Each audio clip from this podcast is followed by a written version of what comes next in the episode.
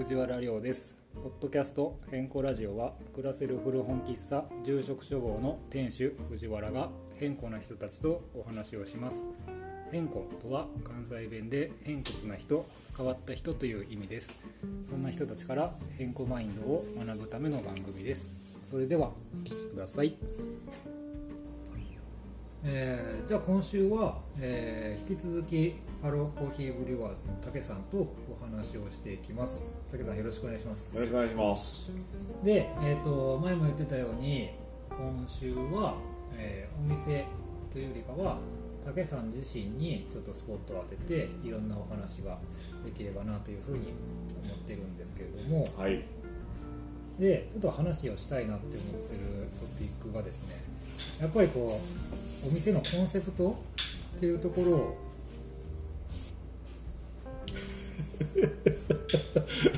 火の用心ね。あこれ使う？まあ、いや、まあ、いやまあ、せやな。あの、使えたらな。今のまで使えたらいいけどな。まあの、一発もんやからさ、あれ。ああ、あそこ、あそこを編集するの。カンカンを編集するの。いけると思うやば。いいじゃない、いいじゃない。ということもあり火の用心ね。はい火の用心大事です。皆さん、ねあの、火には用心してくださいね。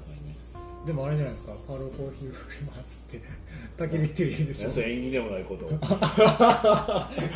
こここでもう、実際ダウンのね、あの、袖燃やしてるからな、俺うん大丈大丈夫かな。まあ、あんま、はいハメ外しすぎなければ。夫なるほどうん。あの、灯油ストーブなら大丈夫です。はい、なるほどね、大丈夫です。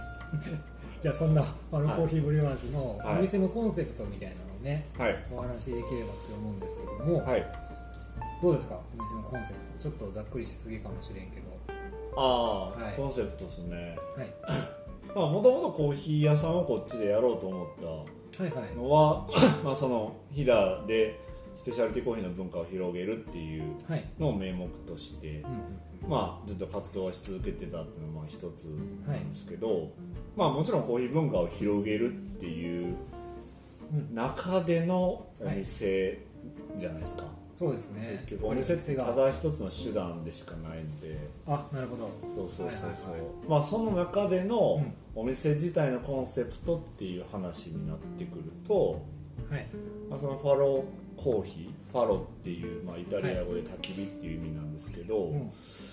まあその焚き火って結構なんて言うんでしょう。焚き火の前では結構みんな正直になれたりするっていうのあそこなんや。が僕の中で結構あって、へいや嬉しいな。僕もなんかそういうふうに思ってるから。いやそうそうそう、結構焚き火の前では、うんなんかいろんなこと話したりするじゃないですか、ね。まあ多分経験のある人もねいるかもしれないですけど。いやいると思います。そうそう。ななんかわかんないですけど何なんですかね。ねいや僕はねその昔からやっぱりその火を囲んでうん。いろんな、火を囲んでやっぱり生活をしてたわけでほんまに太古の昔から、うん。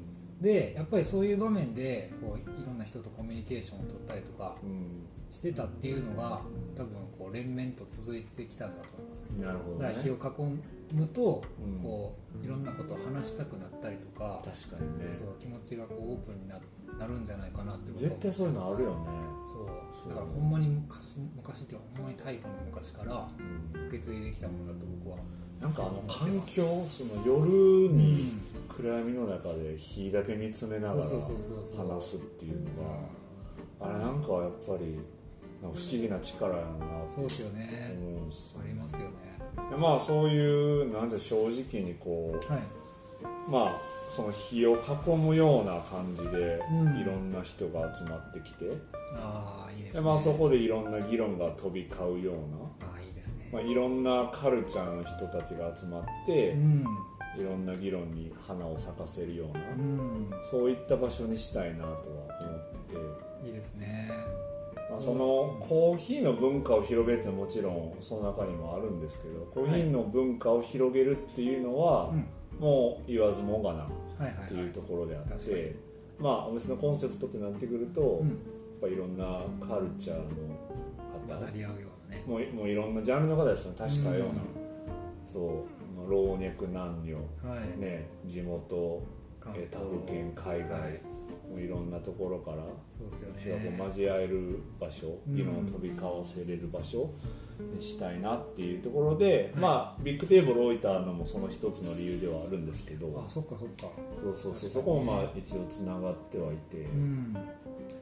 あのまあこういうで結構汎用性の高いものっていうかそうですね。あのツールとしてだけとはあんま考えたくはないですけど、うん。もちろんコーヒーそのそね。そのもの単体うん。ねアサリのコーヒーだとアサリのコーヒーコーヒーの味同士の違いみたいなのは、もちろん伝えたいとこなんですけど、うん。まあツールとして考えるとやっぱいろんなカルチャーをつなげる役割は持ってると思ってて、そうですね。まあいろいろこのお店開けるまでもいろんな場所でポップアップしたりとか、はい。いろんな方とコラボさせてもらったりとかうん。多かったんですけど、まあなんでしょうアートとかはい。デザインとか、うん。あとは木工とか。多分他の食材で言ったらその飛騨の食材を使った料理だったりとか、そうですね。それあとは、えーそうやな。まあストリート的なカルチャーとか、うん。あとはまあ普通にベーカリーとか、はい。でワインとかクラフトビールはもちろん通ずるとこはあるそうですのでうん。そういったところでまあいろんなカルチャーをつなぐこう架け橋的な存在にはなるとは思ってて。竹橋だけにうわ全然予想してなかったやっあマジと鼻水出たわ。マジで。いやいや言うでしょ今のあはマジで、はい。そういう感じ？俺ちょっと。名字で呼ばれ慣れてないからさ最近。冬冬打ちすぎてやばかったわ。ちょっといやいやちょっとねあのいやすげえ真面目な話してるなって。ちゃかちゃかしたくなったやいやでも関西人関西人やマジで、安らでちょっと邪いや魔して。これやから関西人はね、はい。ほんまよくないでほんま。架け橋ですね。架け橋。栄光の架け橋、栄光の架け橋。そうそうそう、はい。オリンピックで。おめでとうございます。ちょっとあのあのまあまあ話戻しました、はい。ちょあかんあかん方向行っていきそうやな、はい。ちょっと真面目かいっていう。今回はね真面目会そうそうそう、はい。まあ架け橋。うん的な感じ、うん。そうまあだからねだからこそいろんな方とコラボしたりとか、ね。ポップアップ一緒にしたりとかはもうずっとやってきたじゃないですか今まで。はい。そうそうそう。まあそういうところでやっぱ気づくものは大きくて。そうですね。いろんなカルチャーが交わえる場所、はい。まあ、箱としての、うん。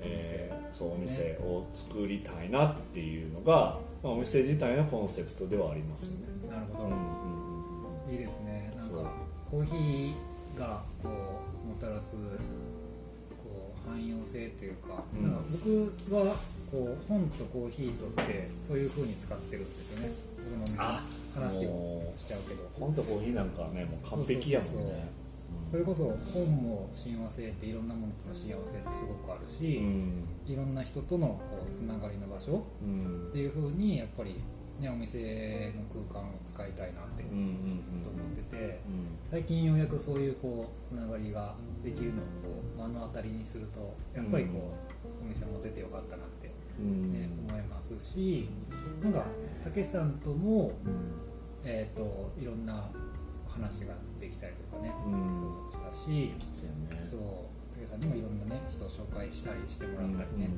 そうそう。いやありますね。ならではですよね。コーヒー屋さんというか。いや本当ね。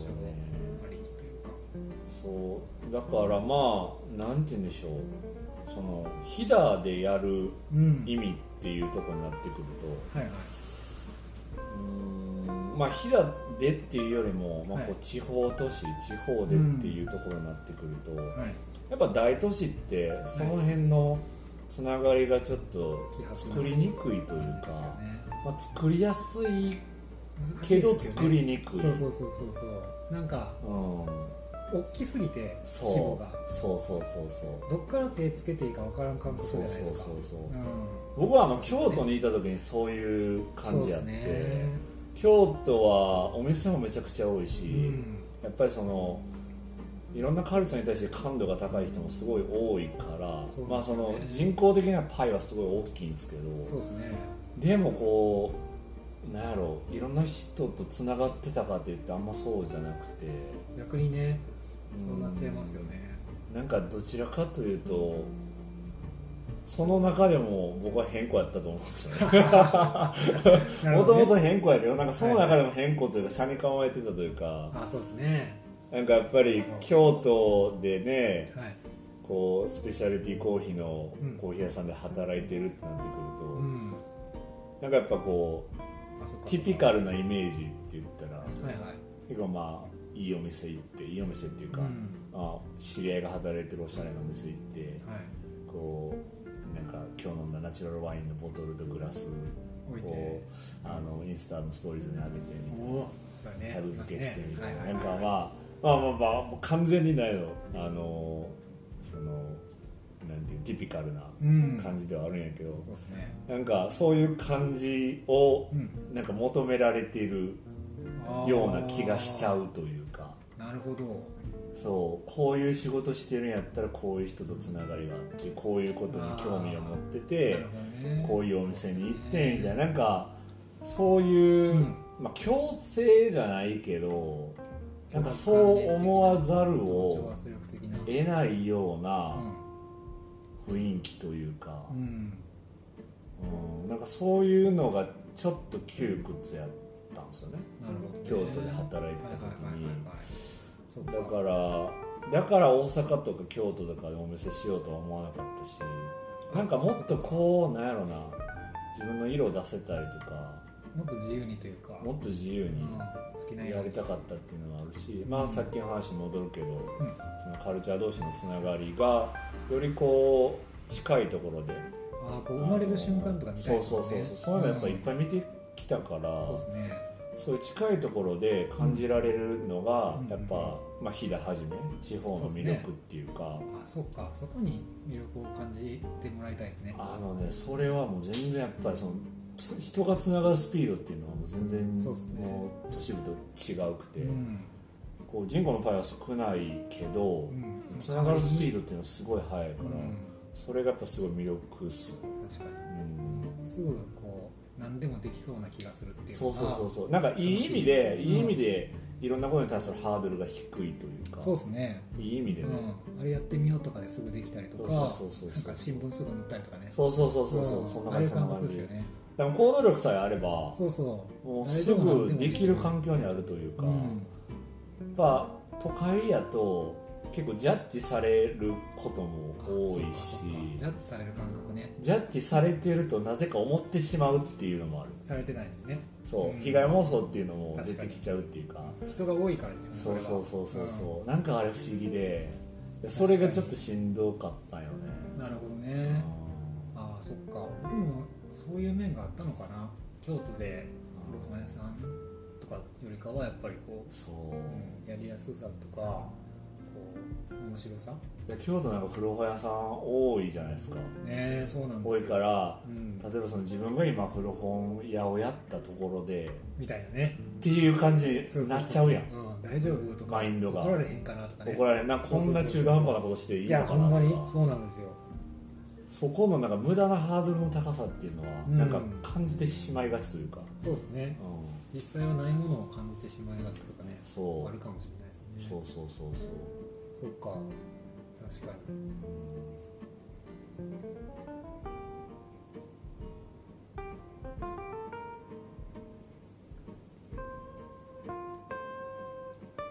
真面目に話しすぎて話すこと。いやいいじゃんいいじゃんいいじゃん。いやいいじゃん全然そうそうなんですけど。かいいやいいやこういうの、はい。ちょっとたまにはっていうか。あこれがあれじゃないですか？こう焚き火を。あそう焚いうこ き火を囲んでこはいはいはいはい。の話が多分生まれるんでしょう。はいはい。そうそうそうそういうことそういうことそういうことそういうこ焚き火があるであろう部分に今僕らの前にはと、うん携帯があって録音してますけど、あのエアコンしかつけてないですけど、ね、薪ストーブ完全に消えてるんでね。焚き火を灯してはいませんが 完全に文明の利器にあ頼ってる、あでも面白いかもこう。この「変更ラジオ」を録音してるうん、携帯がうん。焚き火屋として話し,、あーそういうことね。話しましょうって言いたいですね僕は。めちゃめちゃ無機質やんけ、スマホスタンドで立てて全然動かないやん話してるけど。けずっと向こう向いてるしなんか。なんでこっち向きましょうかじゃあ。いやいやいやちょっと波波いや波寄ってるから。なんかそのなんか時間表示がうざいわなんかもう。さいともう向こう向けてて、はい。うん。これ今差し入れをいただいてるんですけど。おあの今これね録音しながら、こう昨日あの昨日っていうかまあその、はい。今日がプレオープン1日目やったんですけど、あはいはいそうあのですね。その前日にはい。差し入れをあのルパン無常のはい。もうバイトの女の子。はい。もうちょっとやめちゃいましたけど、はい。名前別に多分名前出してもいいと思うんです。あ絶対絶対喜ぶと思うから。ウミッキーウミッキー。ウミッキー。から、あの差し入れをいただいたなるほど。このわさび鉄火っていうあの、そのせんべいを海苔で巻いてる美味しそうなやつを。めっちゃ美味しそうですよこれ。めっちゃ美味しそうだね、うん。まあ、美味しそうっていうかい。や先食べたいよ。いやもう、うんあれだよちょっと。怖い。これでこれ辛すぎるよねこれ。なぜなぜこれをチョイスしたって思うよ俺は。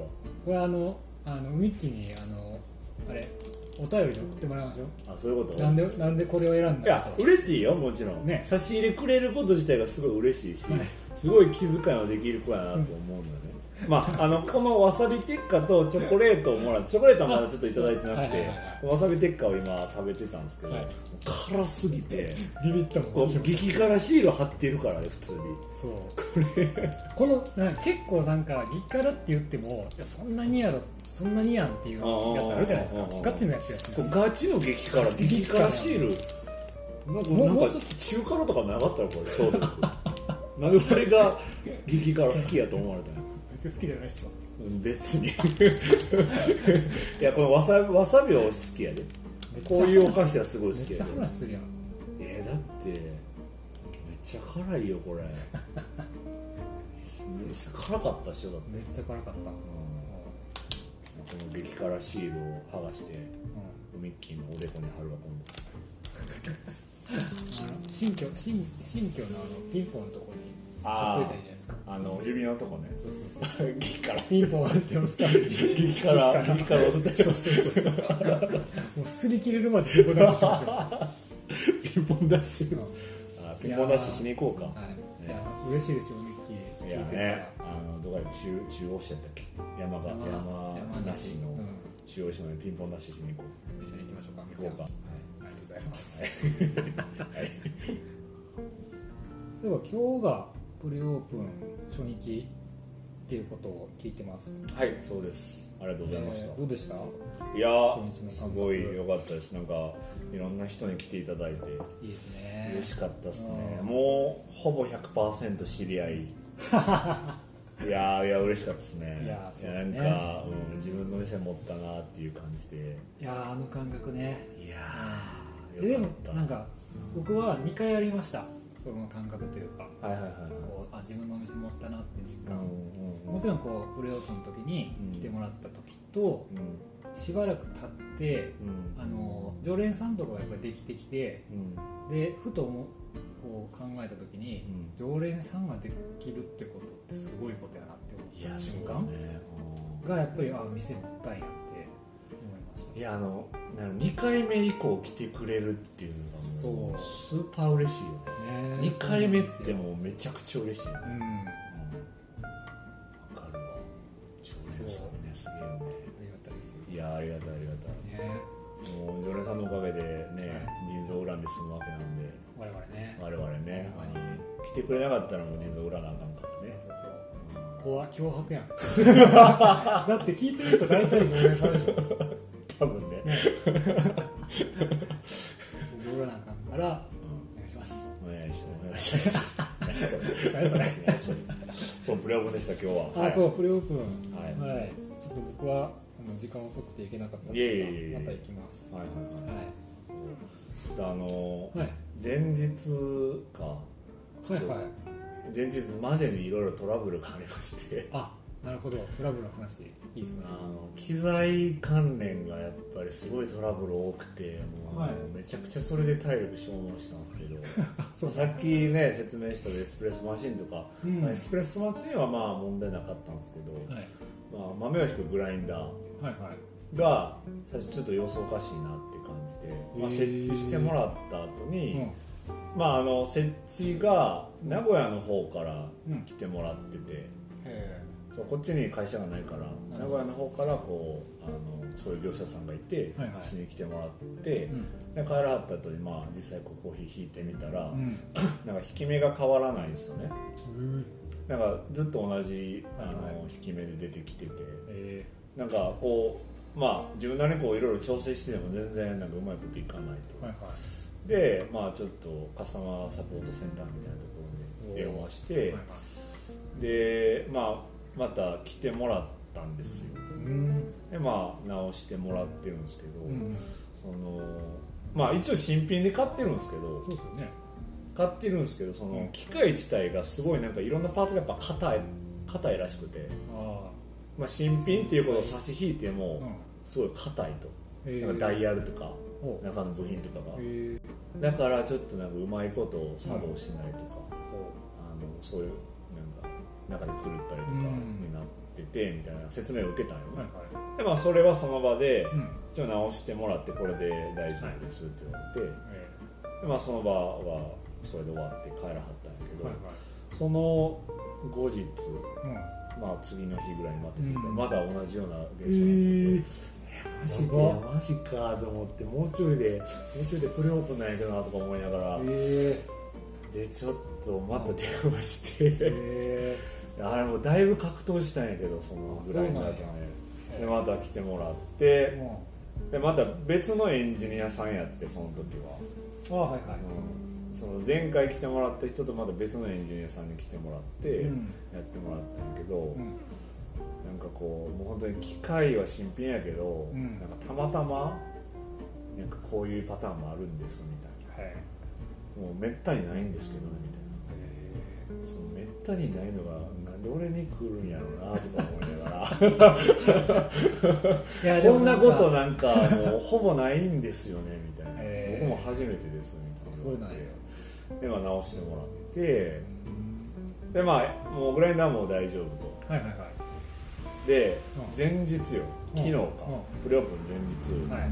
そのまあ、ホットウォーターディスペンサーっていうそう給湯ディスペンサーみたいな、はいはい。あのまお湯中のお湯を、うん。まあ、大体もう90度以上95度とかで、はい。ずっとこう温度をキープしとける。やつまあそうそうそうそう、やつがあって、はい。まあ、それを使ってるんですけど、うん。まあ、それからいきなりなんか水漏れがしてきておー。下から、まあ、その機械ももともと京都ではい。はいあのよく使ってたしああその機機材自体に慣れはしてたんやけど、はいはいはい。でも水漏れなんかも見たのマジで初めてで これって水漏れするのみたいな。これこれって水漏れするやつなんやとか思って。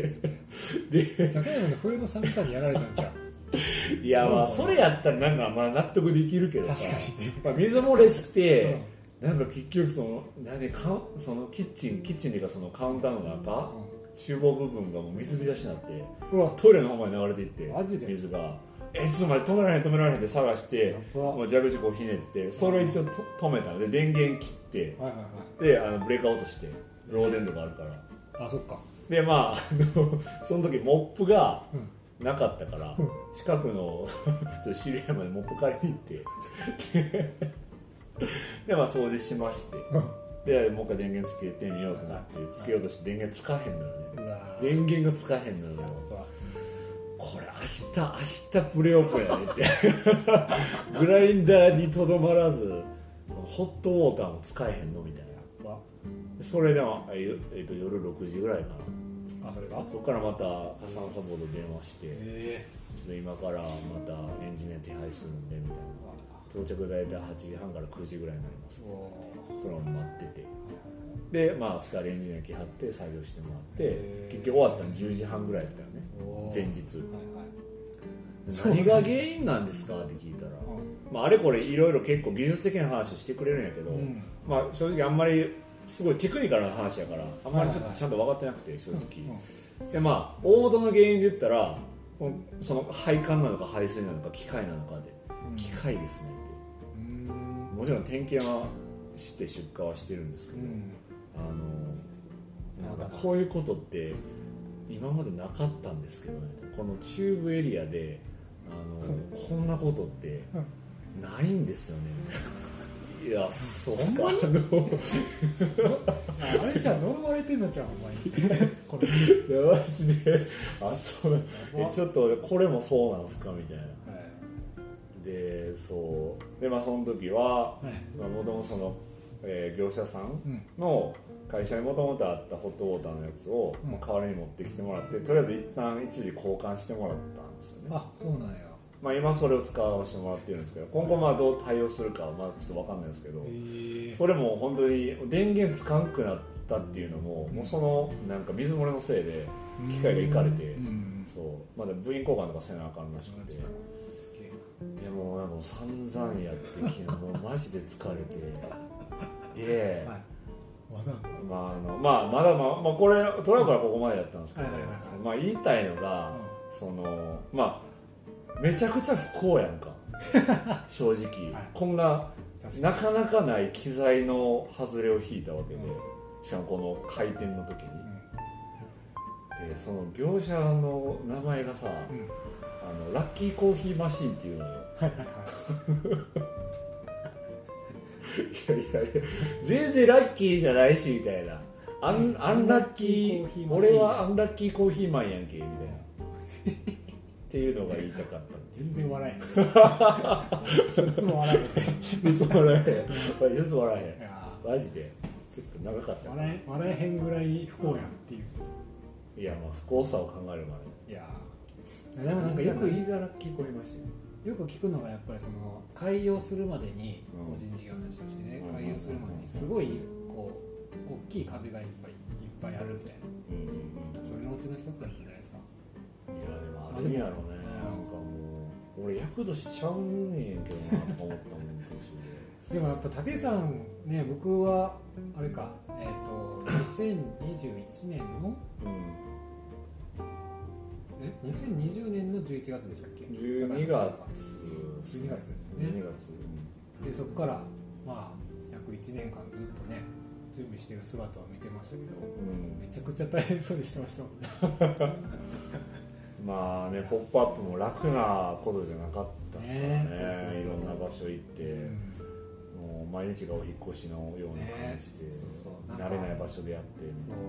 あれをなんか見てるからこそすごくなんかこうやってできてるのがなんか勝手に感慨深くて。いやいやいやあのそうそう僕もそうですよやっぱり、ねそうなんかいよいよっていうかややっとって感じはあるんですよ。そうそう。なんか僕は勝手にこう見てずっと見てたから。ね。そ雪の中でやったりとかね。う。ね。ありましたね。スノースノーブリュー。スノーブリュー。スノーブリュー。かっこええなスノーブリューかっこええいやいやこうやってなんか思い出話にこう花を咲かせる感じとかも楽しいですね。いやいいっすね、うん。なんかそれがもうちょっとこのビッグテーブルならではの確かに。い使い方かなと。やーいいですね。今日なんかスタバの,、はい。あの人たちが来てくれてて、えここあのこのテーブルー、うん。ミーティングに使っていいですか？ああ全然いいよいいよって。いいですね。そういう使い方してるの、うん。そうそうそう。そんなありがたいですよね、じゃあそろそろ最後のトピックになるかなとは思うんですがはい。このファローコーヒーブリュワーズをはい。どういうお店にしたいかとかうん。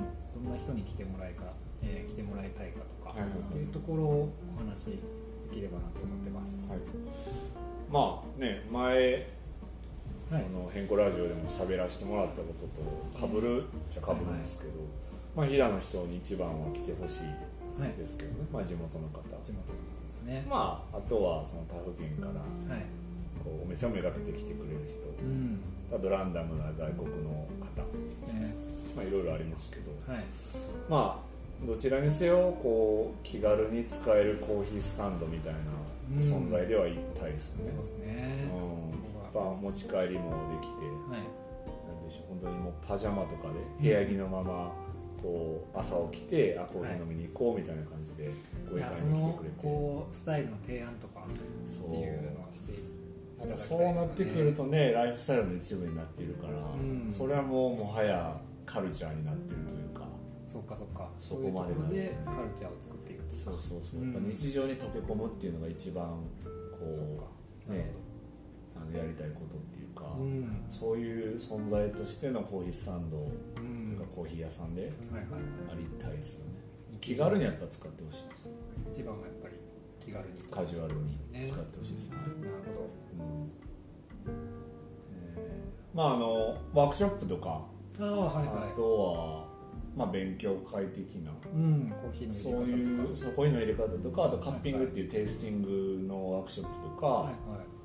あとはねちょっと外国の方も観光客戻ってきたら、やっぱちょっとなんか英語で喋らないと的なのやりたい、ああなるほど、まあ、せっかくこういうビッグテーブルあるからそうですね。そうそういう使い方すごいしやすいのでえうん。なんかそういうのも徐々にやっていけたらいいなとは思ってて、ーイベント的な。イベントっていうか、まあ、集まりというか、うん。ワークショップというかそういう感じまあそれは営業終了後とかになると思うんですけど、はいはいあとはまあ今までやってきた「ポップアップっていうのはまあ機会はもちろん少なくはなるんですけど、うんうん。イベント出店とかはあの呼んでいただければ、はいはい。あのお店閉めてその時はなるほど。あのまあ、今月も1回イベント出店の予定はもうあるんですけどあその時はもうお店閉めていくんですけどそういう機会もまあなくさないようにしたりとかあとはそうそう暖かくなってきたら、どはい。こうアウトドアあにーコーヒーを掛け合わせたイベント。をいいですね。まあ去年というか昨シーズンも、まあ、いろいろあのトライアル的にやってみましたけど、まあそういうのを引き続きこうあのいろんな人とコラボしてやっていきたいですね。あの一つ声で聞いたのはねやっぱりコーヒーの入れ方うん、はすごくあの需要があるように僕は思ってて。あそうですか、うん。やっぱりなんか一応あれけど雑に入れてる人とかもいるから、うん。そこをなんかしっかりもっともっとこう楽しんでもらえるように、あの入れ方？なんか僕とかもお店で聞かれるんでやっぱり。あそうなんどうやって入れてるんですかとか、へなんかそういう要点さえ抑えればねやっぱりちゃんと入れれるじゃないですか、そうやね。ちょっと測るとか、そうやね。うん、そういうところすごく需要があると思うし。うん。あとは、えー、といつも言ってたの武さんが言ってもっとこう外に出ていく活動って楽しいよねみたいいやーな、ね言ってたから。すごい大事やと思いますね。店を構えてからもそういう「ポップアップとかっていうイベントにこう出ていく感じとかはうんいいですよね、やっぱ普段会えない人と会えるっていうのが一番大きいところで、そうですね、まあ、今こそ本当にお店を開けたからその宣伝にもなるし。なるほど。確かに、うん。そこでまあさらに輪が広がっていくのでね、うんぱ続けていきたいですよね、うん。できる限りは、あなんかあのーこのお客さんが言ってたのはうん。一回あの武さんの誕生日の時に、はいはいあはいはい。のセルフレスバースデーってあうんうんうん。